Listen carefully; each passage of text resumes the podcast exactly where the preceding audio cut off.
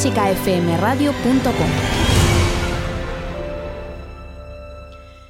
Clásica FM Radio te necesita. Soy María del Ser y hoy puedes hacerte mecenas de Clásica FM ayudando con tan solo 5 euros mensuales a que este proyecto pueda continuar a partir de la próxima temporada.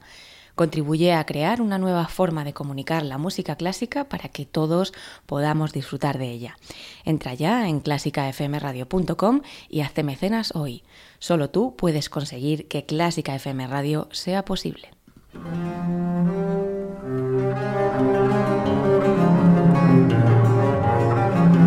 Música en las letras.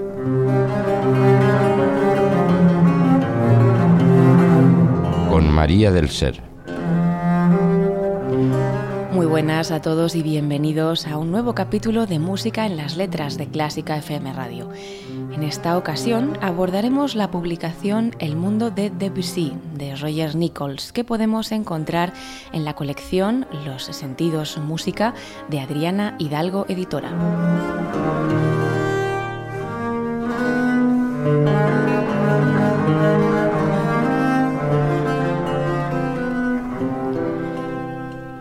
De Debussy es el cuarto título de la colección iniciada con El mundo de Ravel, El mundo de Mahler y El mundo de Gershwin, una serie de investigaciones tan rigurosas como entretenidas sobre los grandes compositores de la modernidad. Encontraremos testimonios de primera mano, opiniones, críticas, cartas, citas de diarios, revistas y de las más variadas fuentes.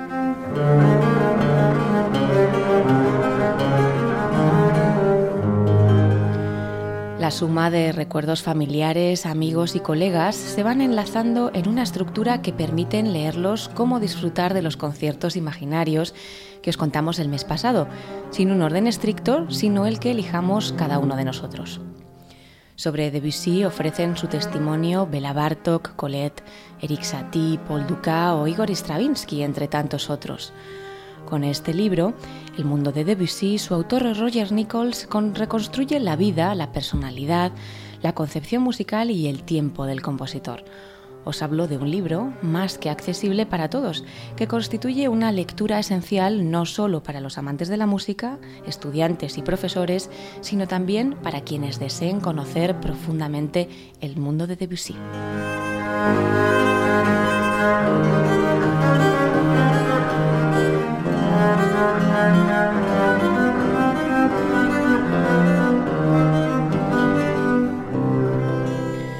De la mano de su autor, como os decía, el escritor británico Roger Nichols, especialista y conocido difusor de la música francesa a través de la BBC, vamos a acercarnos a nuestro compositor hoy, Claude Debussy, escuchando El claro de luna de su suite bergamasque al pianista Claudio Arrau.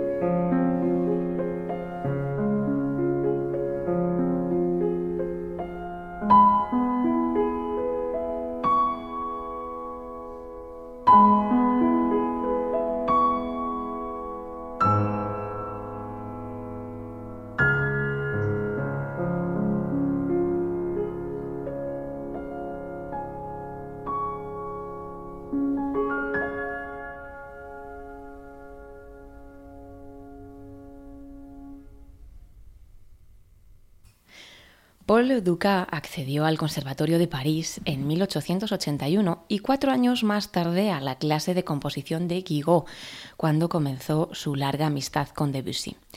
Aclamó Peleas y Melisande como obra maestra y defendió El mar por ser la visión más personal de Debussy.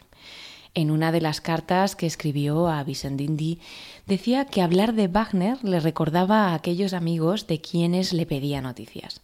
Debussy estaba entre ellos y le decía que iba a publicar un artículo titulado La inutilidad del wagnerismo. Aseguraba que no tenía ni idea de qué podía ser, pero que cuando se publicara lo compraría que bien podía resultar profundo y que no podía negarse que, y cito textualmente, la verdad sale de la boca de los niños, que incluso a un kilómetro de distancia podía decirse que se trataba de Debussy.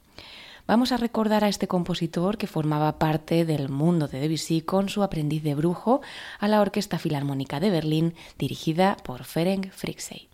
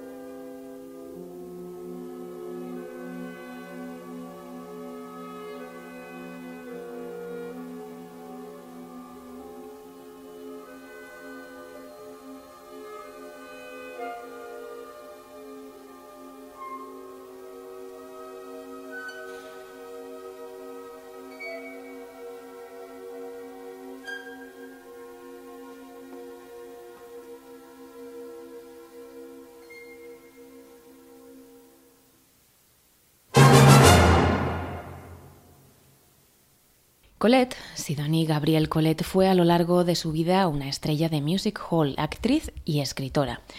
En su obra Mis aprendizajes, publicada en 1936, escribe que su memoria se remonta a una noche lejana, la noche del estreno de Sherezade. Aun cuando el concierto no había finalizado, Debussy no se había cansado todavía de Rimsky-Korsakov y tarareaba y emitía unos sonidos atiplados con su nariz tratando de captar una frase del oboe, y reproducía los sonidos bajos de los timbales tamborileando sobre la tapa del tocador, nos cuenta.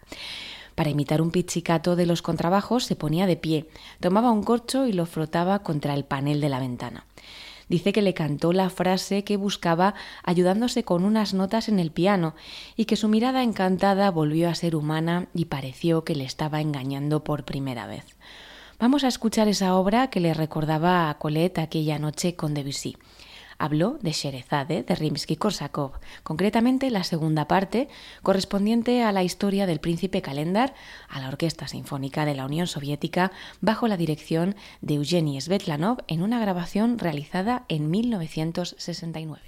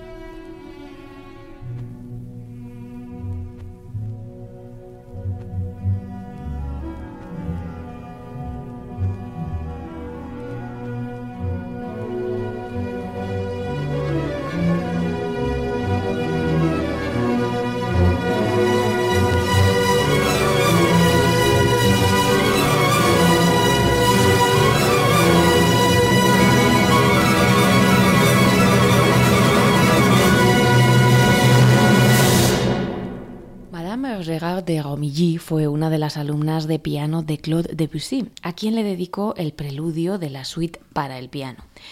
En sus memorias, escritas en 1933, señala que vio por primera vez a Debussy en la casa de los Fontaine, donde ella se encontraba para formar un coro de aficionados. Él era un excelente maestro de coro y afirma que con la paciencia de un santo, al ocuparse individualmente de cada uno de ellos, logró transformar un grupo de aficionados sin experiencia alguna en un cuerpo de cantantes disciplinados fue él quien les hizo conocer la música rusa ignorada en aquel momento y la música de Emmanuel Chabrier, a quien Debussy admiraba y de quien les enseñó a cantar la oda a la música. Así que vamos a escucharla. A la soprano André Girard junto a la orquesta y coro nacionales de la ORTF bajo la dirección de Micheline Garancher.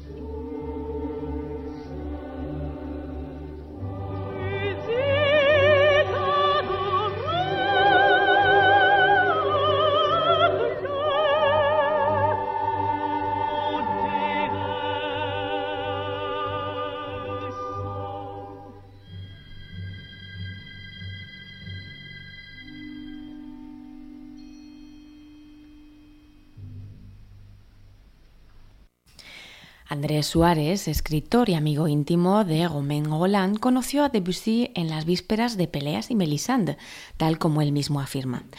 Lo describe físicamente haciendo hincapié en su actitud irónica, su inclinación hacia lo hedonístico y su espíritu perturbador. Pero antes de finalizar apoyados en esta descripción que casi nos permite tocar al compositor, vamos a escuchar al director de orquesta Simon Rattle lo que para él supone esa obra con la que Suárez conoció a Debussy.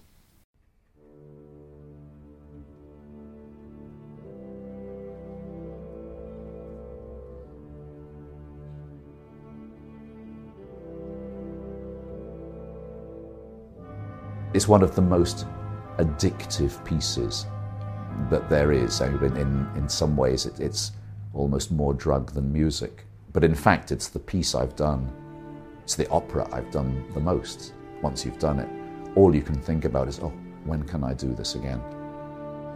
There's such a mystery in Pelléas and Melisande. Once again, it's, it's a very filmic thing. And it's very hard to stage. And the idea actually that that the singers can be wandering through the orchestra, and that indeed uh, we will try to seat the orchestra as Debussy wanted, not in this block with woodwinds all together, but with them spread around the strings. So it really, so it will be a, a different feeling, and we'll have to get used to the sounds coming from other places and blending and, and blending in other ways. Uh, I think it will be absolutely fascinating. Well, Peter is another person I've known all my life. Um, and he's a kind of astonishing force of nature, incredibly bright, extraordinarily eloquent, quite maddeningly certain of everything of which he's certain. In fact, I mean, we would have worked much earlier if we hadn't met uh, when we were in our early 20s. And within about five minutes, we had a completely furious argument about Richard Strauss. Uh, it took until mm, my 30s, probably mid 30s, when we, we did Pelléas and Melisande uh, together in Amsterdam. If I can just tell you, I mean, the very first day, Peter came, he flew from Los Angeles. He got off the plane at 7.30 he met an entire company of people and all the stage hands uh, and all the people working around the theatre. Uh, they told him their names, which he didn't write down but then remembered and could still remember three years later when he came back to do the, uh, the, the, the next version of it. He then did a two hour talk on Peleus without any notes and then rehearsed the first scene from a full score on which he had written nothing. And that's Peter. And the amount of knowledge and the amount of musical understanding staggered all of us immediately. He has a way of creating an atmosphere where everybody gives of parts of themselves that they thought were hidden or private. And he creates an atmosphere where everybody leaves their egos outside the door and just simply works on what does this music mean. And I said to Peter, Do you realize that Debussy said he wanted the orchestra to be the forest in Pelléas and Melisande, he wanted Melisande to die among the first violins. And that's why we have to do this next. And he said, sold. And I think that the orchestra here won't quite know what's, what's hit them.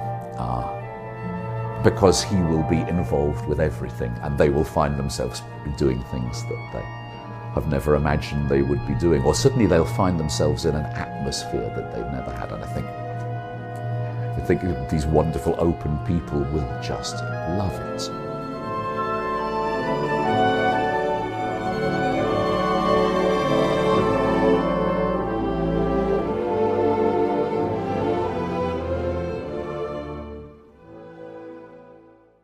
Y a esas palabras tan inspiradoras de Simon Rattle sobre su música añadimos las que habíamos ya comenzado con Suárez, mientras escuchamos sus nocturnos a la Orquesta Sinfónica de Montreal bajo la dirección de Charles Dutoit, puesto que no podemos despedirnos de mejor manera que aunando al hombre y al músico. Claude Debussy, tanto un bohemio de Montmartre como un hombre de mundo. Había algo de felino y solitario en él, y considero, nos dice, que cierta melancolía esencial de alguna manera lo separaba siempre de los demás. Su mirada hablaba más de un hombre fuera de lo común que de un compositor con unos ojos delicados, cariñosos e inclinados a la burla, tristes y cargados de languidez, aunque su mirada podía adquirir también una extraña tosquedad y una extrema concentración, la mirada de algún poeta francés que continuara cavilando aún en sueños y cuya inteligencia nunca descansara.